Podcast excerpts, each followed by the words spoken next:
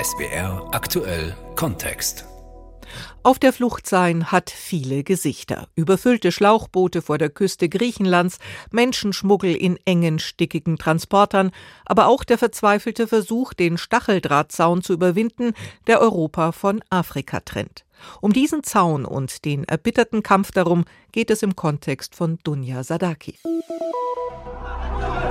Beim Ansturm von Migranten auf die spanische Exklave Melilla in Marokko ist die Zahl der Todesopfer auf 18 إعلان السلطات المحلية بإقليم الناظور المغربي السبت Am 24. Juni 2022 spielen sich dramatische Szenen am Grenzzaun in Melilla ab. Dort, zwischen der spanischen Exklave und Marokko, versuchen fast 2000 Migranten aus afrikanischen Ländern, die Grenze zu überwinden. Nach offiziellen Angaben sterben mindestens 23 Menschen. Mehrere Hunderte werden verletzt. Migranten selbst sprechen von deutlich höheren Zahlen. Wir gingen nach Nador und sie haben uns brutal zusammengeschlagen. Sie töteten unsere Freunde und Familie. Die marokkanische Regierung sagte, es seien 23 Tote, aber wir wissen, dass es mehr als 70 sind.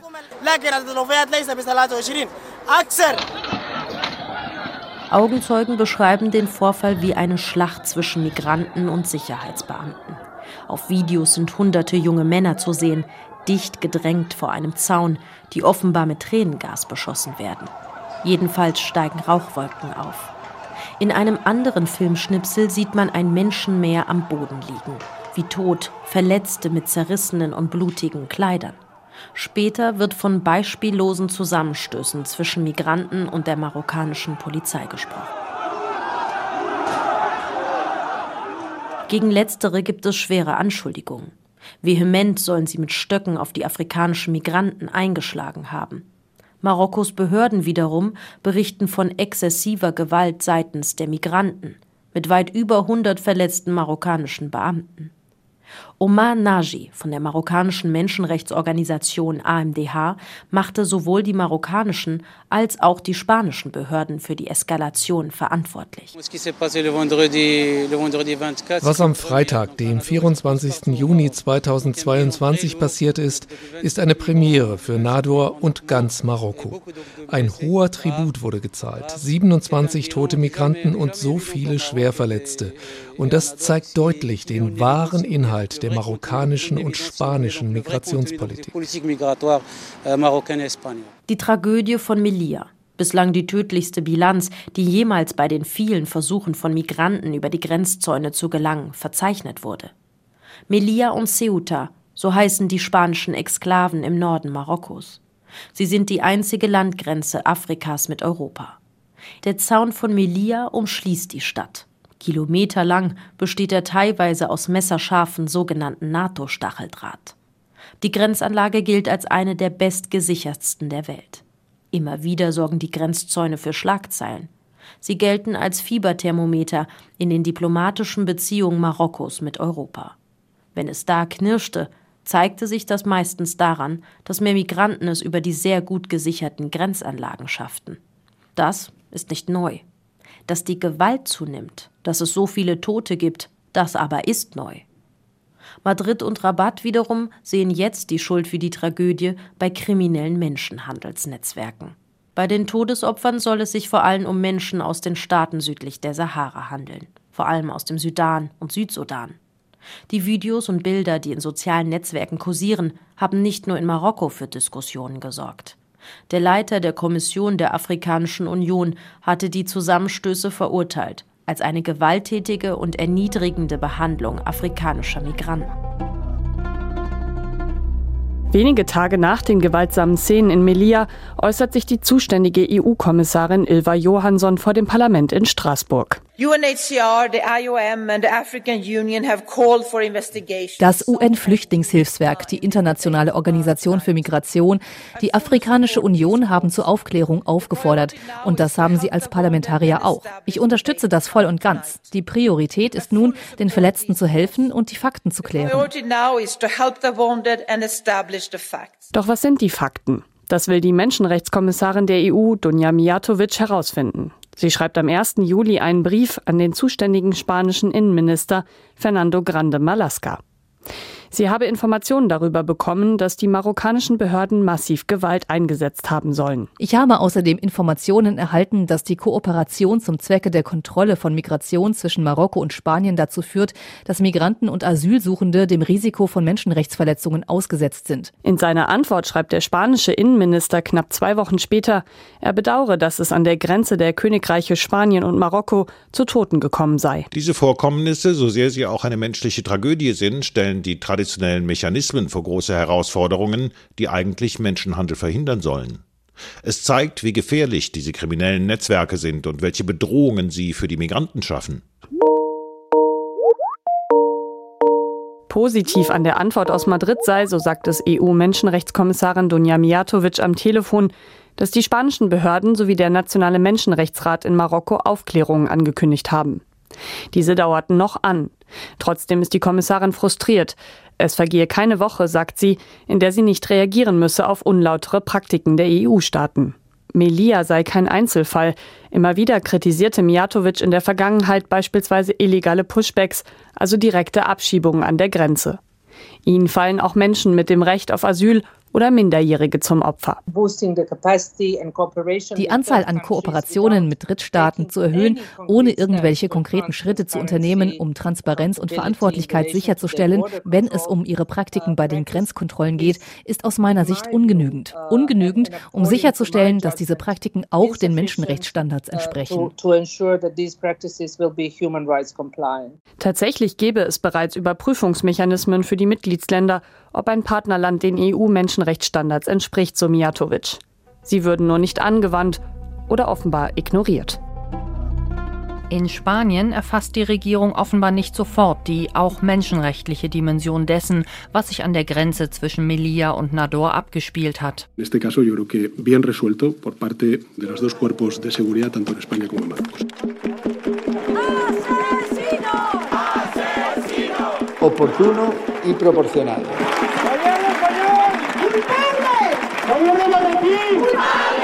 El tema de la inmigración y, y el tema de la solicitud de asilo. Aber wer hat recht? Ministerpräsident Pedro Sanchez, der am 24. Juni zunächst erklärt, die Sicherheitskräfte hätten die Situation gut gelöst. Demonstrantinnen und Demonstranten in Madrid, die schwere Vorwürfe gegen Spanien und Marokko erheben. Innenminister Fernando Grande Malasca, der den Einsatz verhältnismäßig nennt, die Szenen, die der freie Journalist Javier Angosto am 24. Juni in Melilla beobachtet, sprechen eine andere Sprache. Wie so oft sind er und seine Kollegen an diesem Tag durch die Hubschrauber der Guardia Civil darauf aufmerksam geworden, dass etwas an der Grenze vorgefallen sein musste. Por lo menos 80, 90 personas Mindestens 80 oder 90 Personen waren zwar über den Zaun, aber nicht durch die Polizeiabsperrung gekommen. Die wurden dort auf dem Boden festgehalten, auf der spanischen Seite. Und dann haben spanische Sicherheitskräfte einen nach dem anderen an die Marokkaner übergeben und zurückgeschickt. In dieses Schlachthaus, als wären sie Tiere, die geschlachtet werden sollen. Und das habe ich nicht nur gesehen, sondern auch gefilmt. Daran besteht also kein Zweifel que no hay ninguna duda. Noch zweifelsfreier ließen sich die Vorgänge durch die Aufnahmen einer Drohne der spanischen Guardia Civil nachvollziehen, meint Angosto. Er selbst sei zwar länger vor Ort gewesen, aber eben nicht die ganze Zeit. Eine Drohne und ein Hubschrauber der spanischen Guardia Civil hingegen schon. Si estuvo todo el tiempo en esa zona un dron die haben wunderbare Aufnahmen aus der Luft gemacht und darauf kann man gesichert sehen, was auf der spanischen und der marokkanischen Seite passiert ist. Und dann wäre egal, was der Minister sagt und was Journalisten sagen. Schauen wir uns die Aufnahmen an und sehen, wer recht hat. Der Minister meint Fernando Grande Malasca, den spanischen Innenminister. Der hat das Vorgehen der Sicherheitskräfte von Anfang an verteidigt, lässt sich aber fast drei Monate Zeit, bevor er sich am 21. September im Kongress dem spanischen Parlament erklärt. Die Einsatzkräfte haben mit den ihnen zur Verfügung stehenden Mitteln die Mehrheit der Personen daran gehindert, auf spanisches Gebiet vorzudringen darunter auch Mittel zur Bekämpfung von Unruhen und das rechtzeitig und verhältnismäßig. So erklärt Malaska offenbar die auf Spanisch beschrifteten Tränengaspatronen, die Mitarbeiter spanischer Nichtregierungsorganisationen in den Tagen nach der Tragödie von Nador und Melilla auf marokkanischer Seite entdeckt haben. Am 14. Oktober erhebt der Ombudsmann für Bürgerrechte in seinem vorläufigen Bericht schwere Vorwürfe gegen das Innenministerium in Madrid. Mindestens 470 Migranten seien bei dem Vorfall in Melilla unter Missachtung nationalen und internationalen Rechts umgehend abgeschoben worden. Das Ministerium hatte in den Monaten zuvor von rund 100 Fällen gesprochen und weist den Vorwurf der Rechtsverstöße durch spanische Grenzschützer zurück. Strittig ist hier vor allem offenbar die Bewertung der Vorgänge, denn Journalisten wie Javier Angosto haben am 24. Juni dokumentiert, wie spanische Grenzbeamte Menschen durch die Türen im Grenzzaun nach Marokko verbracht haben, wo sie erneut in den Händen der marokkanischen Gendarmerie gelandet sind. In Marokko wird die Frage diskutiert, wie konnte es überhaupt zur Tragödie vom 24. Juni kommen? Woher das Ausmaß an Gewalt? Die Antwort liegt vielleicht auf dem Hügel des Gurgu. Die Wälder rund um den Berg Gurgu, einen erloschenen Vulkan. Von oben hat man einen direkten Blick auf Melilla. Hier leben und warten normalerweise tausende afrikanische Migranten, Männer, Frauen, Kinder, auf ihre Chance, über den Grenzzaun zu kommen. Europa direkt vor ihrer Nase. Die Wälder seien sozusagen der letzte Wartesaal vor den Toren Europas, erzählt Usman Bar, der in der marokkanischen Grenzstadt Nador lebt. Ich habe in diesen Wäldern gelebt. Ich kenne Gurugu gut. Zum Einkaufen muss man kilometerlang laufen. Für Wasser muss man kilometerlang laufen. Das Leben ist schwer. Wenn du Reis oder Mehl isst, dann bist du schon privilegiert. Seit gut 20 Jahren lebt Osman Ba in Marokko. Ursprünglich kommt er aus dem Senegal. Zigmal habe er versucht, nach Europa zu gelangen, über die Kanaren, per Boot über das Mittelmeer, über die spanischen Exklaven. Ohne Erfolg. Heute hat er Frau und Kinder, ist Präsident einer Organisation für Migranten aus Ländern südlich der Sahara, die vor Gefahren warnt. Ich kannte die Realität nicht. Ich wusste, ich will das Meer überqueren, wusste aber nicht, dass ich in Wäldern leben muss. Wusste nicht, dass ich frühmorgens aufstehen muss, um nicht verhaftet zu werden. Wusste nicht, dass ich rennen muss, wenn ich einen Polizisten sehe, dass ich mich in Gebäuden und Toiletten verstecken muss. Ich wusste nicht, dass ich betteln gehen muss, um zu essen. Ich wusste nicht, dass ich an der Grenze zu Algerien ausgesetzt wurde und zehn Tage laufen muss. Ich wusste nicht, dass ich mit 50 Personen in einem kleinen Auto fahren muss, um über die Grenze nach Marokko zu kommen. Ich wusste nicht, dass ich mit Urin verunreinigtes Essen essen würde, nur weil ich so Hunger hatte.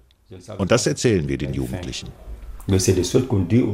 Usman Bar erzählt von selbstgebastelten und Bäume gewickelten Plastikzelten, provisorischen Kochstellen, Razzien der Polizei. So beschreibt er das Leben im Gorogo. Die Wälder seien jahrelang sein Gefängnis unter freiem Himmel gewesen, beschreibt er. Was am 24. Juni in Melilla passiert ist? Usman Bar nennt es in den Wäldern Gorogus sitze eine tickende Zeitbombe, sagt er weil Europa und Marokko Migranten und Geflüchtete behandle wie ein Sicherheitsproblem, Millionen in Zäune und Grenzbeamte stecke, statt in medizinische und psychologische Betreuung, Ausbildung, Arbeitsmöglichkeiten. Tage zuvor habe es mehrere Attacken am Zaun gegeben. Augenzeugen berichten, die marokkanischen Sicherheitsbeamten hätten zuvor auch verstärkt Razzien in den Wäldern durchgeführt.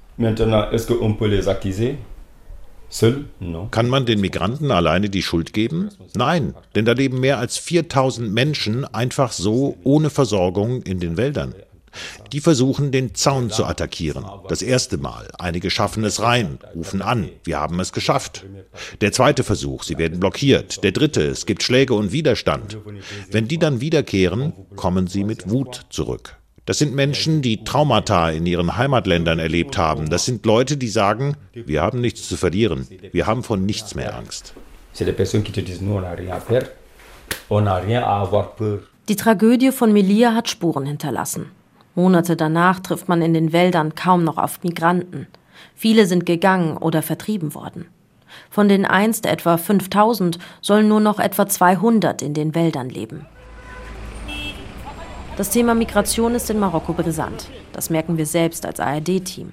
Ein Taxifahrer der Grenzstadt Nador, der sich bereit erklärt hat, uns zu zeigen, wo die Migranten in den Wäldern zu finden sind, fährt kurz vor der Ausfahrt in den Wald rechts ran. Er wolle keinen Ärger, sagt er.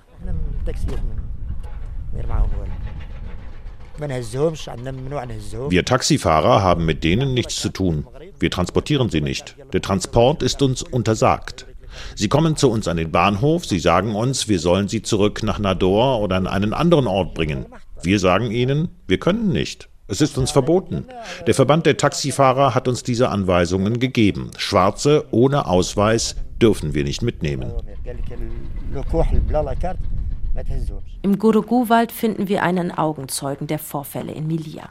Als wir mit ihm reden wollen, werden wir von den Behörden vor Ort aufgehalten.